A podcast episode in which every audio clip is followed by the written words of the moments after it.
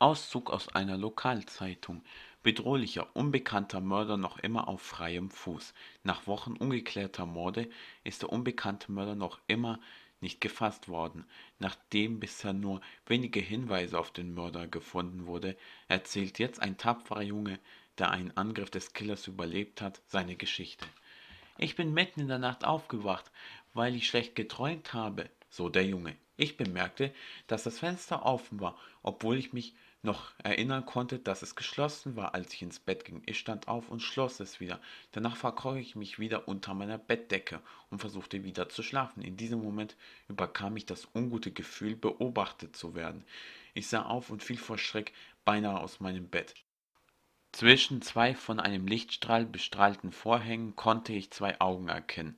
Es waren keine normalen Augen, sie waren dunkel und wirklich bedrohlich. Sie waren schwarz umrandet und jagten mir einfach Angst ein. In diesem Moment sah ich seinen Mund. Ein unnatürlich breites, schreckliches Grinsen, von, von dem sich mit mir die Haare im ganzen Körper aufstellten. Diese Gestalt stand einfach nur da und beobachtete mich. Schließlich sagte er nach einer gut gefühlten Ewigkeit einen simplen Satz, den er so aussprach, wie nur ein Verrückter sprechen konnte. Er sagte, geh schlafen. Er stieß einen lauten Schrei aus. Daraufhin schüttete er sich auf mich. Er zückte ein Messer und nahm meine Brust in der Höhe meines Herzens ins Visier.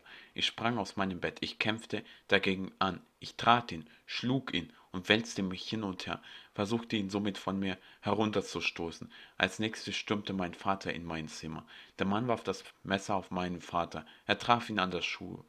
Er hätte meinen Dad vermutlich erledigt, nachdem die Nachbarn nicht schnellstens die Polizei riefen.